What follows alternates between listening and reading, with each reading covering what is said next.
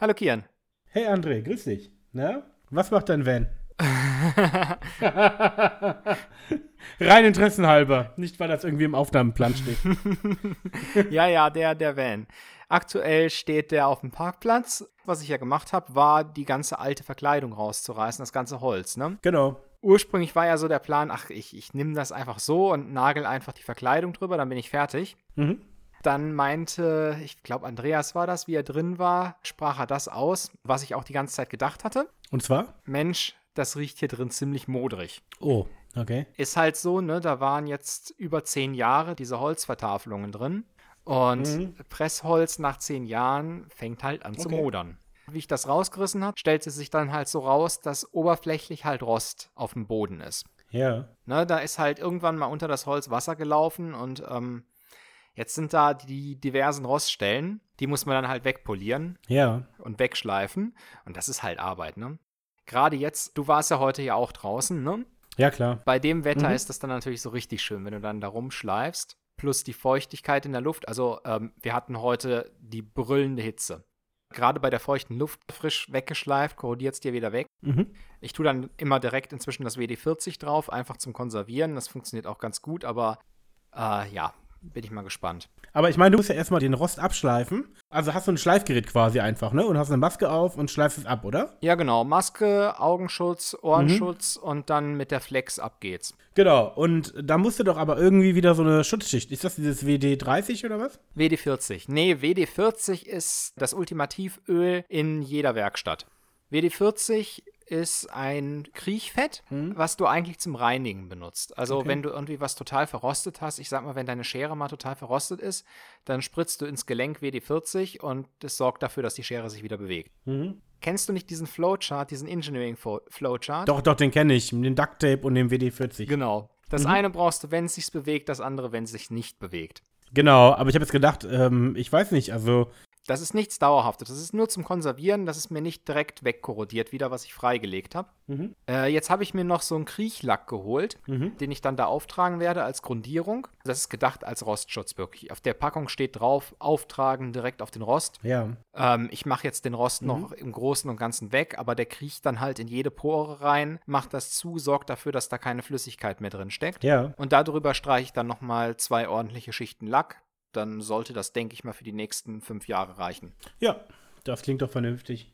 Weißt du, was noch vernünftig ist? Wenn du in deinem Betriebssystem einzelne Parts auseinanderhältst. Was eine großartige Überleitung, Kian. Ist das nicht gut? Ich habe irgendeinen Anker gesucht. Ja, genau. Die Rede ist von Cubes OS. Ich denke, kein normaler Mensch wird das installieren. Ich kenne ein IT-Unternehmen, was das drauf hat. Die Idee ist folgende. Also du kannst deutlich an Sicherheit gewinnen, wenn du bestimmte Eintrittspforten, die häufig genutzt werden als Schwachstelle, einfach auskapselst. Zum Beispiel das Internet, ja. Oder um genauer zu sein, das E-Mail-Programm dem Webbrowser. Das Internet-Gen, passt darauf auf. Genau. Und ähm, also es gibt auch einfache Empfehlungen, wenn es Leute gibt, die sehr paranoid sind oder vielleicht auch begründet einfach Sorge haben, Mensch, Internetbanking total gefährlich. Dann kannst du zum Beispiel auch, das Einfachste wäre, man kauft sich ganz billig einen zweiten Rechner und auf diesen zweiten Rechner macht man nur Banking und nichts anderes. Dafür gibt es auch eigene Betriebssysteme, die dafür drauf sind, Bankix, glaube ich, oder so, von der CT. Aber Ja. man könnte ja auch eine virtuelle Maschine installieren und da das E-Mail-Programm laufen lassen, zum Beispiel unter Linux. Und damit würde man schon 99,9% aller Standardviren abwehren, ja. Ähm, CubeOS geht noch einen Schritt weiter. Das ist wirklich darauf ausgelegt, dass man alles kapselt. Das heißt, du verbindest sogar wirklich einzelne Ports deines Rechners mit einem bestimmten, ähm, mit einer bestimmten, ja, sogenannten virtuellen Maschine. Oder ich glaube, ein Container ist das. Jedenfalls kannst du zum Beispiel sagen, immer wenn ich den USB-Stick anschließe, dann geht das nur auf eine bestimmte virtuelle Maschine. Und diese virtuelle Maschine wird jedes Mal, wenn ich den USB-Stick wieder rausnehme, zurückgesetzt. Ja? Das heißt, jeder Prozess läuft in einer eigenen virtuellen Maschine. Genau, und diese virtuellen Maschinen kannst du auch so konfigurieren, dass du zum Beispiel wirklich sagst, worauf die Zugriff haben, zum Beispiel nicht mal auf USB zum Beispiel, oder sogar welche Ports, ja. Du kannst sagen, das E-Mail-Programm braucht du diesen Port, alles andere will ich nicht freigeben. Genau, ich habe selber noch nicht ausprobiert. Mir wurde es demonstriert. Also die haben natürlich schon den Hintergedanken gehabt, hm, du möchtest nicht einfach nur jetzt x virtuelle Maschinen haben, sondern das soll schon mehr den Eindruck erwecken, wie, hey, das sind einzelne Fenster und die Fenster laufen nun mal unter virtuellen Maschinen im Hintergrund. Ja. Ähm, wobei das auch wieder ressourcenschonend gemacht ist. Ich glaube, Container oder so, das läuft dann wieder sparsamer, läuft auf den gleichen Kernel. Wie auch immer, also wer die maximale Paranoia fahren möchte, den kann ich CubesOS sehr ans Herz legen. Ja, zum Thema Paranoia, ne? Genau. Man muss nicht nur auf seine Daten aufpassen. Ja, man muss nicht nur auf die Daten aufpassen. Wenn man so in einer Stadt wohnt wie Düsseldorf, dann muss man halt auch höllisch auf sein Fahrrad aufpassen, ne? Mhm. Beispielsweise, das ist jetzt eineinhalb Jahre her. Ich hatte halt mein Rad. Das war eigentlich nie ein Problem, hatte ein dickes Schloss. Nur dann ist mir mein Schlüssel im Schloss abgebrochen. Gott sei Dank, während es offen war. Und mein Rad stand dann da. Mein Schloss war dann de facto eben kaputt. Jetzt habe ich das eingeschickt, weil das war irgendwie ein halbes Jahr alt. Ich bin zum Händler gegangen, habe gesagt, gucken Sie mal, hier Schlüssel im Schloss abgebrochen. Das ist ja wohl ganz offensichtlich Ihr Problem. Mhm. Hat er gesagt, ja, okay, schicken wir zu Abus. In der Zwischenzeit habe ich mir halt so ein billiges Schloss als Übergangslösung gekauft. Ja. Und das war der Fehler. Der erste Tag, wie mein Rad mit diesem billigen Schloss abgeschlossen war, weg. Na, heftig. Ein Tag billiges Schloss, Rad weg. Vor zwei Wochen oder so hat die Polizei in Hamburg Lagerhallen ausgehoben, die voll standen mit Tausenden von Fahrrädern geklauten. Mhm. So, und wie ich das gehört habe, dachte ich mir, mhm, okay, cool, vielleicht ist da meins bei. Die Polizei Hamburg hat halt auch Mhm. alle Fahrräder fotografiert und die Fotos ins Netz gestellt. Mhm. Jetzt die Sache so, ich mit meinem Hochmut, okay, da finde ich jetzt mein Rad drin, auf die Seite gegangen und festgestellt, dass man sich halt ein Bild nach dem anderen angucken kann, aber man keinerlei Möglichkeit hat, irgendwie mal im Vorhinein auszusortieren. Ich möchte nur Herrenräder haben, ich möchte nur silberne Herrenräder oder schwarze Herrenräder haben, sondern man hat halt einfach nur die Möglichkeit, sich eins nach dem anderen anzugucken. Mhm. Das fand ich irgendwie ein bisschen scheiße. Was ich dann halt gemacht habe, ist, ich habe mir gedacht, vielleicht kann man da irgendwie ein bisschen mithelfen, weil so ein Katalog an Rädern wäre doch ganz cool. Ja. Zumal die irgendwie gesagt haben, dass sie sowieso schon auf die Bevölkerung bauen und die Leute irgendwie einladen, durch die Hallen zu laufen. Ja. Ist doch eigentlich eine coole Sache. Lass mal eine Website aufsetzen, wo man sich ein Bild nach dem anderen angucken kann und dann ganz einfach nur ankreuzen kann, ist das ein Herrenrad, ist das ein Damenrad, ist das rot, grün, schwarz, silber und so weiter, sodass man so einen rudimentären Katalog hat. Auch so ein Freifeld ist da, falls man irgendwie was auf dem Mhm. Rahmen bedruckt sieht, den Hersteller. Und die Idee war halt einfach, okay, das sind ein paar tausend Räder. Das bedeutet, wenn irgendwie 100 Leute mitmachen und jeder macht 10 Räder, dann ist das Ding durchkatalogisiert Mhm. was halt schon ziemlich cool wäre. Und dann habe ich da halt eine Seite aufgesetzt, die ist da jetzt. Auf Facebook und Twitter mal gepostet gehabt. Auch da an die Polizei in Hamburg geschickt. Irgendwie, da ist nicht so der große Zulauf. Das scheint nicht so zu laufen. Hast du denn jetzt mal endlich die Polizei auch per E-Mail angeschrieben? Nee. Ja, das ist, glaube ich, der Fehler. Vielleicht würden die das dann nämlich nochmal reposten und dann würden das deutlich mehr Leute sehen. Kian, Kian, ich, ich schicke denen einen Fax. Warum Fax? Schickt ihnen einfach eine E-Mail. Ach, bei der Polizei, das ist eine Behörde, da gehe ich auf Nummer sicher. Ich habe der Polizei schon mal eine E-Mail geschickt. Tatsächlich wurde nämlich mein Fahrrad geklaut. Und dann ähm, habe ich denen versucht, für eine Strafanzeige per E-Mail meine Rechnung zu schicken. Und das endete etwa so, dass ich denen eine PDF geschickt habe und sie haben gesagt, sie können es nicht öffnen. Dann habe ich denen eine Bilddatei geschickt, dann haben sie gesagt, sie können es nicht öffnen. Dann habe ich die Bilddatei in ein Word-Dokument gesteckt und sie sagten, sie können es nicht öffnen. ähm, aber sie haben immer geantwortet. Also vielleicht solltest du denen einfach eine E-Mail schreiben, weil ich glaube, wenn du den per Twitter schreibst, ich glaube, das lesen die nicht, weil die wahrscheinlich Tausende von Tweets äh, Ja. am Tag mit ne? Nennung bekommen. Ne? Genau. Auf der anderen Seite, Kian, vielleicht war das dann auch Security, dass sie es einfach nicht öffnen durften, ne? Ja, weiß ich nicht. Aber ich war ja vor Ort und wollte die Strafanzeige erstatten und habe mich dazu gedrängt, äh, ja, das Ganze online zu machen. Aha. Egal, ich habe bekommen, was ich wollte. Eine Anzeige. Also, du durftest Ja. eine aufgeben. ja, ich, ich, hatte, ich hatte eine Bearbeitungsnummer und die konnte ich der Versicherung geben. Darum ging es, ja. Ja, wie ich gerade sagte, ne? Behörden und Faxe. Wir wollen halt überall gute Überleitung machen, ne? Mhm. Genau, Internet ist Neuland und es gibt viel Angst vor Neuem. Da habe ich, finde ich, einen guten Vergleich, den Ansatz mit dem Frosch, den man ins heiße Wasser steckt. Und zwar, wenn man einen Frosch ins heiße Wasser steckt, hüpft er heraus, weil das Wasser heiß ist. Steckt man ihn aber ins kalte Wasser und ist das Wasser langsam, langsam, langsam, dann verbrennt er irgendwann, ohne dass er das merkt. So war es doch, oder? Ähm, ja, er reagierte halt nicht drauf, ne? Letztlich ist das auch in der Technik so.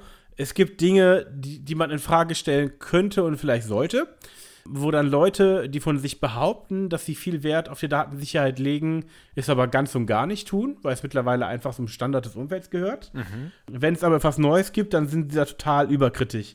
Um ein Beispiel zu nennen. Deutsche und das Internet. Nein, nein, nein. Also so krass jetzt auch nicht, sondern ähm, zum Beispiel habe ich mir ja Alexa geholt, beziehungsweise Amazon Echo. Und Echo ist halt ein Sprachassistent, der im Haus ist, der einen ziemlich gut hört und auch die Befehle sehr gut erkennt. Und damit steuere ich zum Beispiel mein Licht. Ich frage nach dem Wetter, Datum, Uhrzeit, setze einen Timer, höre Musik, solche Dinge. Ja.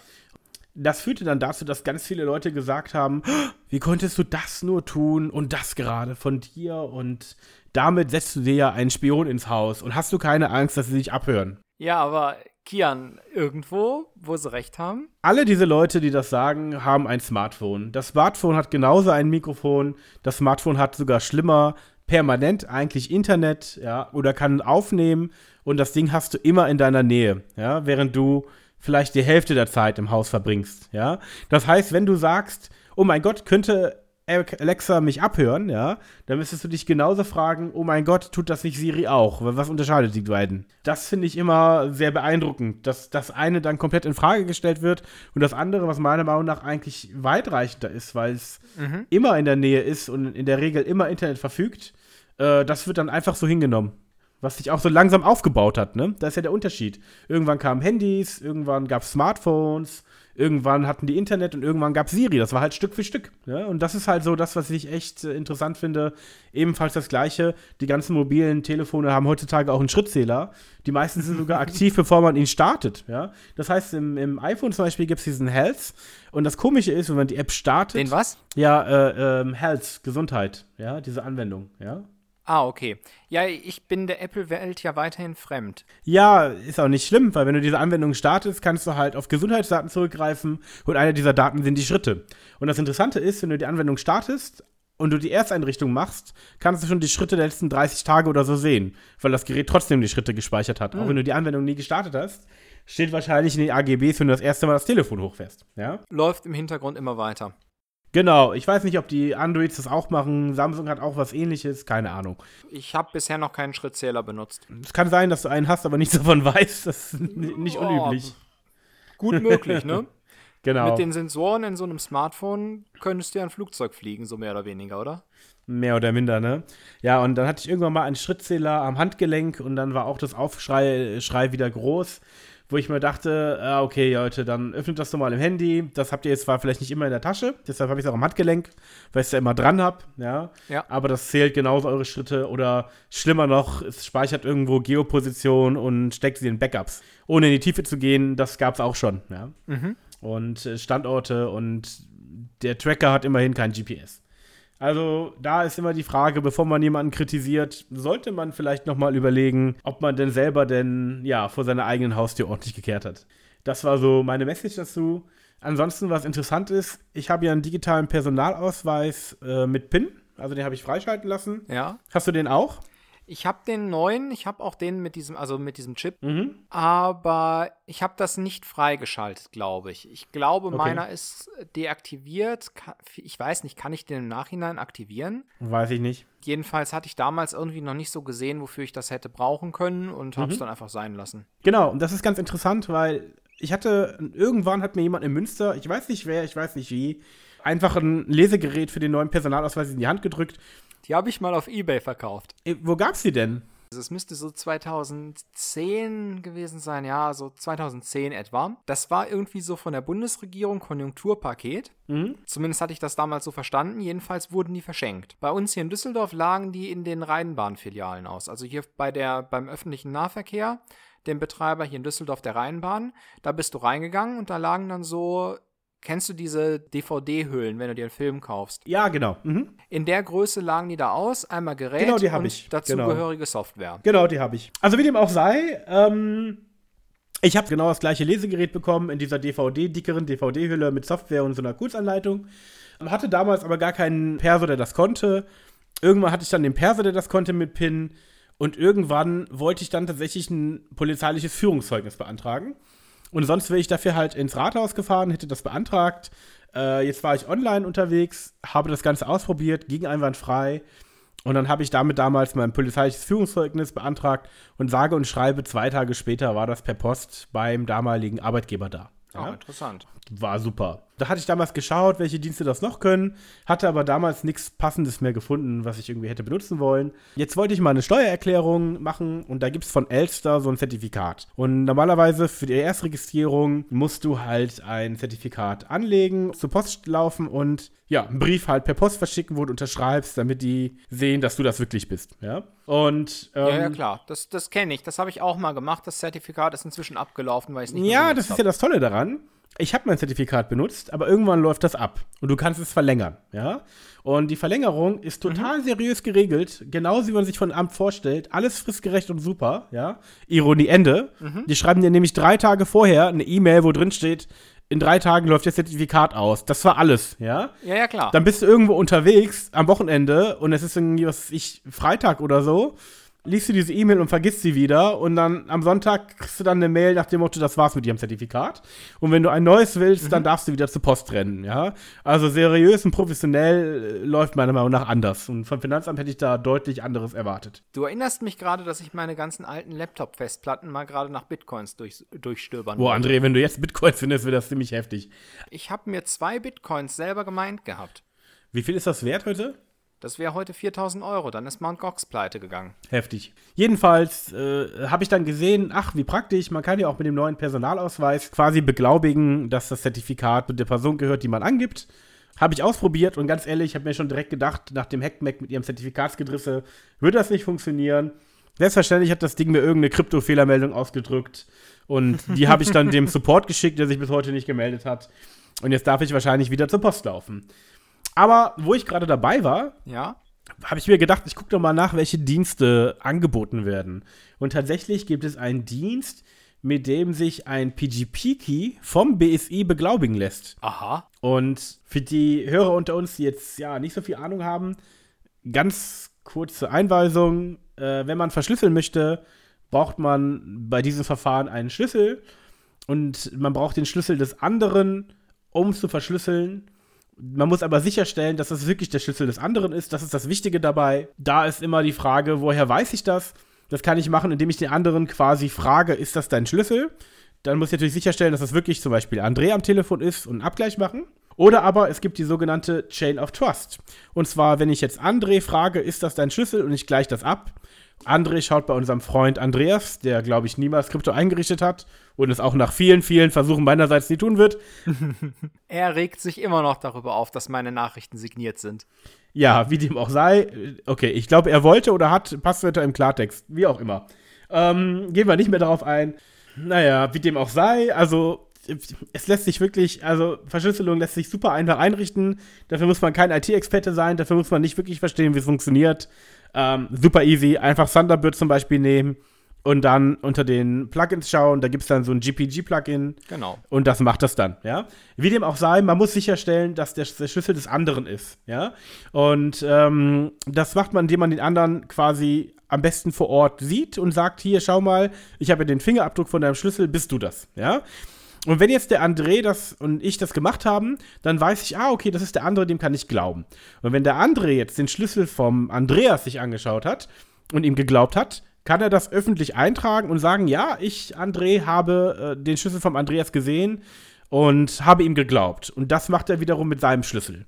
Und wenn ich also dem André vertraue und ich eine E-Mail vom Andreas kriege, dann kann ich auch Andreas vertrauen, weil André ihm auch vertraut. Ja? Und so läuft die Chain of Trust. Jetzt gibt es folgendes, und zwar hat der BSI, also Bundesministerium, nee, wie war das nochmal? Bundesministerium für Sicherheit in der, äh, ja, nehmen wir das mal so.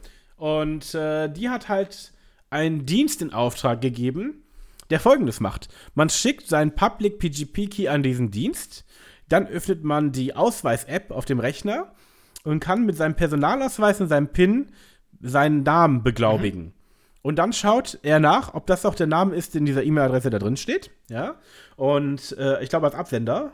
Und okay. ähm, wenn das der Fall ist, dann schickt es dir einen Public Key, den die signiert haben. Ja.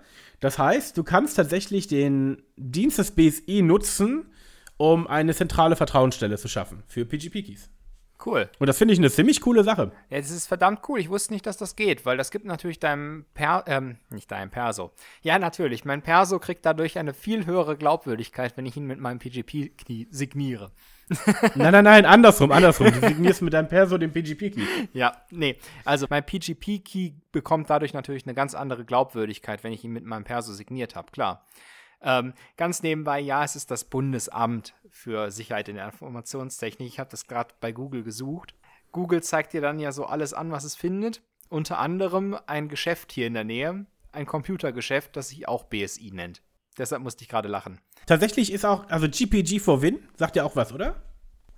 Ich weiß gar nicht, wird der Mail-Client auf Windows, basiert der auf GPG for Win? Also äh, das Crypto-Plugin? Ich weiß nicht, was Enigmail unter Windows benutzt. Genau, also Enigmail hieß das Plugin. Ähm, auf jeden Fall GPG for Win, der Ableger oder die Umsetzung von GPG, wurde damals auch vom BSI in Auftrag gegeben, tatsächlich. Mhm. Und mittlerweile sind die aber aus dem Impressum raus. Da habe ich so die Background-Info, dass es gewissen Staaten die ich nicht näher benennen will, nicht gefallen hat, dass das BSI sowas unterstützt. Ja, ja, ja, ja. Tatsächlich auch äh, bestimmte Personen dann irgendwie nicht mehr daran geglaubt haben, weil ein Bundesanstalt dahinter steht. Ach. Obwohl alles Open Source war. Also die Jungs vom BSI, die machen wirklich äh, brauchbare Sachen, kann ich so bestätigen. Die Idee finde ich sehr gut. Also es besteht die Möglichkeit, das BSI als zentrale Vertrauensstelle für GPG-Keys zu benutzen und das finde ich wirklich toll. Und an dieser Stelle vielen lieben Dank. Hm? Ja, es klingt auf jeden Fall cool. Genau. Ja, wo wir so ein bisschen auf der Computerecke sind. Ich habe mal wieder gebastelt. Mhm. Genau genommen habe ich es jetzt hingekriegt, letztes Wochenende ein Projekt fertigzusstellen, was über zwei Jahre etwa lief. Warte, lass mich raten. Ich glaube, ich weiß, was es ist. Es ist ein RTL SDR Radioinformeter oder wie auch immer. ja, also es ist ein Radiointerferometer, ähm, welches auf einem Software-Defined Radio basiert. Warte, ich will raten, was es tut. Es ist RTL im Namen, es ist SDR im Namen. Du kannst bestimmt illegal und kostenlos RTL in HD gucken. Na, leider nicht, aber fast. Also, angefangen. Software-Defined Radio bedeutet, dass du einen Funkempfänger hast, den du am Computer anschließt und alles andere bis auf das Empfangen der Funkwelle macht der Computer. Ja, warte, jetzt mal ernsthaft. Ist das das Ding, womit du Blitze empfangen kannst? Nein. Ach, schade. Das ist ein DVB-T-Stick. Wenn du den richtigen hast, nämlich den mit dem richtigen Chipsatz, kannst du damit Funkverkehr zwischen 28 MHz und 2, noch was Gigahertz hören und empfangen. Mhm. Da ist so ziemlich alles drin, was es so gibt. Okay. Äh, das basiert halt darauf, dass dieser Chip einfach vollkommen overpowered ist für einfach nur DVB-T-Empfang dass der sich zwar auf diese DVB-T-Frequenzen tunen lässt und dass er dann die Funkwelle aufnimmt, umsetzt, hinten dran sitzt der Computer und rechnet dann aus, was das für ein Fernsehsignal ist. Aber der macht das eben auch mit allen möglichen anderen Frequenzen. Mhm. Ist, ist ein verdammt cooles Ding. Die Dinger kosten 15 Euro, mhm. wenn man mal rumspielen möchte. Genau, so. Jetzt das zweite Teil ist das Radiointerferometer. Interferometer kennst du vielleicht aus der Schule. Das sind so Geräte, wenn du zwei Laserstrahlen überlagerst, dann machen mhm. die so Streifen, so ein Streifenmuster. Interferometrie mhm. kann aber an sich mehr. Und ja. ähm, was ich damit eben gemacht habe, ist ein Radiointerferometer. Das bedeutet, ich messe mhm. die Funkwelle an zwei Orten, sprich ich habe zwei von diesen USB-Sticks, die aber im Gleichtakt laufen. Ich messe dann die Funkwelle an zwei verschiedenen Orten ja. und bekomme die Information, mhm. wie sieht diese Welle dort aus. Ich weiß, aber es ist dieselbe Welle, weil die kommt von fern, das ist dieselbe Welle, aber die erreicht zwei Orte zu unterschiedlichen Zeiten. Mhm. Die Zeiten kann ich nicht auflösen, aber was ich auflösen kann, ist die sogenannte Phase der Welle. Also sehe ich gerade ja. den Wellenberg oder das Wellental oder irgendwas dazwischen. Wenn ich zwei im Gleichschritt laufende Empfänger habe, dann mhm. kann ich diese Phase messen und kann so bestimmen, wo mein Signal herkommt. So, ursprünglich ist das Ganze gewachsen aus der Idee, ich möchte ein Radioteleskop bauen. Das stellte sich dann halt als ziemlich kompliziert raus mit diesen Dingern. Genau mhm. genommen hat es nicht wirklich funktioniert. Aber ich habe dann immer weiter irgendwie rumgebastelt und halt auch Leute gefunden, die was ähnliches gemacht haben und weitergemacht, aber es scheiterte halt eigentlich immer an der Software. Daran, dass ich nicht ganz durchgeblickt habe, was da gerade passieren muss. Vor eineinhalb Jahren hatte ich dann Freunden von mir versprochen, dass ich ihnen Mhm. das Ding, sobald es fertig ist, dann auch zukommen lasse, weil die möchten damit Fledermäuse orten oder wollten damit Fledermäuse orten. Die haben so kleine Funksender auf 430 Megahertz, die sie eben Fledermäusen, die sie fangen, auf den Rücken kleben und Okay. äh, dann eben verfolgen, wo die Fledermäuse hinfliegen. Mhm. Habe ich mir gedacht, ist ja verdammt cool. Dann haben die mir erzählt, wie sie das machen. Und die Hightech-Lösung heute sieht halt so aus, dass du im Feld stehst, deine Dipol-Antenne hast, die hin und her schwenkst und guckst, von wo es piept. Und da habe ich halt auch gedacht, ja, da piept's wohl, ne? Ja. Das muss doch, das geht doch besser. Das, das weiß ich, das geht besser. Okay. Seitdem bin ich dann eben dran, das Ganze umzusetzen und jetzt läuft es. Ja. Das ja. bedeutet, ich werde demnächst mal auch zu denen fahren und dann gucken wir mal, Mhm. dass wir ein paar Fledermäuse damit verfolgen. Und dann würde ich halt gerne, weißt du, so, die stehen mit ihrer Dipol-Antenne da, suchen das Ding und gleichzeitig steht mein Aufbau da. Und dann kann man hinterher gucken, liefert der Aufbau dasselbe Ergebnis. Weil dann, ne, könntest du es halt auch nutzen. Und das auf Basis eben von diesen aufgebohrten USB-Sticks für DVB-T-Empfang. Gute Idee. Nebenbei habe ich mir jetzt auch noch ein anderes SDR bestellt, nämlich das Hack RF. Das ist letztendlich dasselbe, nur ein bisschen größer und in der Theorie kann es auch senden. Also bin ich mal sehr gespannt, wenn das jetzt kommt. In China bestellt, das ist Open Source, das heißt, das können die überall produzieren, so wie die Arduinos auch. Die sind ja aus China auch halb so teuer, wie wenn du sie hier bestellst. Und dann mal gucken, da freue ich Mhm. mich irgendwie schon ziemlich drauf. Ja, ziemlich cool. Das heißt, du hast einen Anschluss quasi ähm, zweckentfremdet, ja, und zwar quasi den DVB-C. Also der Credit geht da nicht an mich, ne?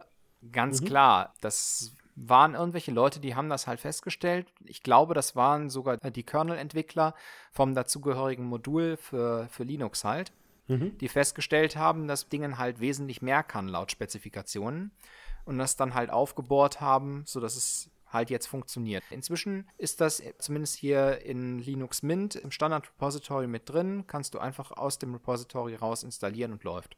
Also letztlich geht es ja da um Anschlüsse und deren Verwendung so ein bisschen. Das stellt mich auf eine andere Frage. Und zwar hat ja das MacBook, mit dem ich hier gerade aufnehme, nur noch USB-C. Und äh, das ist ganz interessant, weil Apple oft die Strategie gefahren hat, neue Anschlüsse und neue Standards zu unterstützen, indem man sie einfach einsetzt. Ja, zum Beispiel Lightning, Thunderbolt. Ja, aber auch USB tatsächlich. Also der ganz normale USB-Anschluss A und B, ja. Ähm, Obwohl Quatsch, ich glaube, am Laptop war doch nur einer. A, war A der ganz klobige? Da fragst du mich was. Wie auch immer. Also der 0815-Anschluss, an dem man einfach einen USB-Stick reinsteckt, so das, was man kennt. Und da haben sie tatsächlich das Ganze eingeführt in der Zeit, wo noch alle über serielle Anschlüsse unterwegs waren. Und ich glaube, die Idee ist gar nicht so dumm, weil, wenn es den Anschluss nicht gibt, dann produziert keiner was dafür. Gibt es keine Geräte. Genau. Und vice versa. Also müssen sie das irgendwie vorantreiben. Sie haben das mit dem USB-Anschluss gemacht. Einige Dinge sind aber auch gefloppt. Zum Beispiel deren Thunderbolt-Anschluss. Das hat irgendwie keiner am Markt wirklich verwendet. Ja. Mhm. Ich bin mir nicht ganz sicher. Ich verwechsel manchmal Thunderbolt und äh, den. Es gibt noch den anderen Anschluss, den kleinen Anschluss für den Bildschirm. Wie hieß der nochmal? Ist es Lightning? Nein, noch ein anderer. Also Lightning ist, glaube ich, der, äh, der an den iPhones rankommt, richtig? Äh, du, keine Ahnung, du bist bei Apple zu Hause. Also irgendwie bringt mich das manchmal selbst manchmal durcheinander. Ich glaube, ähm, das Lightning-Kabel war, was irgendwie in den Anschluss vom iPhone geht und Thunderbolt konntest du dann zum Beispiel Monitore verbinden oder alle Handgeräte. Und dann gab es ja noch den, ist das ein Mini-DVI? War das der Anschluss, den man heutzutage so findet? An den Laptops? Ja, kann sein. Genau. Und ähm, Ich kenne den Adapter. ja, jedenfalls so ein rechteckiger, ne? Ich habe hier auch sowas Genau. dran. Ich habe gerade mal an der Seite geguckt. Genau, und letztlich hatten sie das dann meistens so gemacht, dass der Thunderbolt mit dem Mini-Display-Port, ich glaube, so hieß der, genau. Irgendwie, f- ja, dass es ein Multi-Eingang war und man den irgendwie verwenden konnte. Ich frage mich irgendwie, ob sich Dinge wirklich durchsetzen und äh, wie es da ausschaut. Momentan nervt es mich das irgendwie ein bisschen, dass ich ständig diesen Adapter suchen muss. Und es da durchaus Fälle gibt, wo ich dann irgendwo stehe und ihn nicht dabei habe und mir denke, hm, okay, schade, jetzt kann ich nun mal ein Gerät nicht anschließen. Ne? Ja, aber an sich dieses USB-C finde ich ja gar nicht mal so verkehrt. Ne? Ich meine, keine USB-Kabel mehr rumdrehen, nur weil man sie reinstecken muss. Das klingt schon mal cool. Ich glaube, man kann auch mehr Power durchrasen. Kann das sein? Ah, okay. Ja, das wäre natürlich möglich. Das wäre auch toll, ne? Zum schneller Laden. Und auch mehr Datenrate, glaube ich. Also jedenfalls kann es das MacBook sehr schnell laden. Gefühlt eine Stunde, dann ist das Gerät voll. Wow. Und dann hält das so gefühlt eine Woche, bis ich es wieder laden muss. Ja, ja also ich meine, das sorgt ja für ganz schön viel Chaos, diese ganzen verschiedenen Anschlüsse. Die Frage ist, wie hält man in seinem Kopf Ordnung, ja? Und das wäre quasi auch dein nächstes Thema. Ja, ja, wie hält man in seinem Kopf Ordnung, vor allen Dingen, wenn man mal den Abend getrunken hat, ne? Apropos, ähm, ich trinke gerade einen Whisky. Du trinkst einen Whisky. Empfehlen. Ja, parallel dazu.